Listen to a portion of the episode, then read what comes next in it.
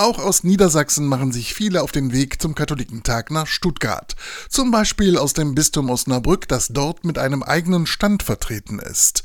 Burkhard Beckmann von der Kolping-Familie in Glandorf freut sich, als Helfer dabei zu sein. Wir als Helferinnen und Helfer blicken beim Katholikentag nicht nur hinter die Kulissen, sondern sammeln unbezahlbare Eindrücke und können mit dem guten Gefühl nach Hause fahren, ein Großereignis gemeinsam gestemmt zu haben. Martina Kreidler-Koos, die Leiterin des Seelsorgeamtes, will am Stand des Bistums Osnabrück eine Kirche der Zukunft bauen.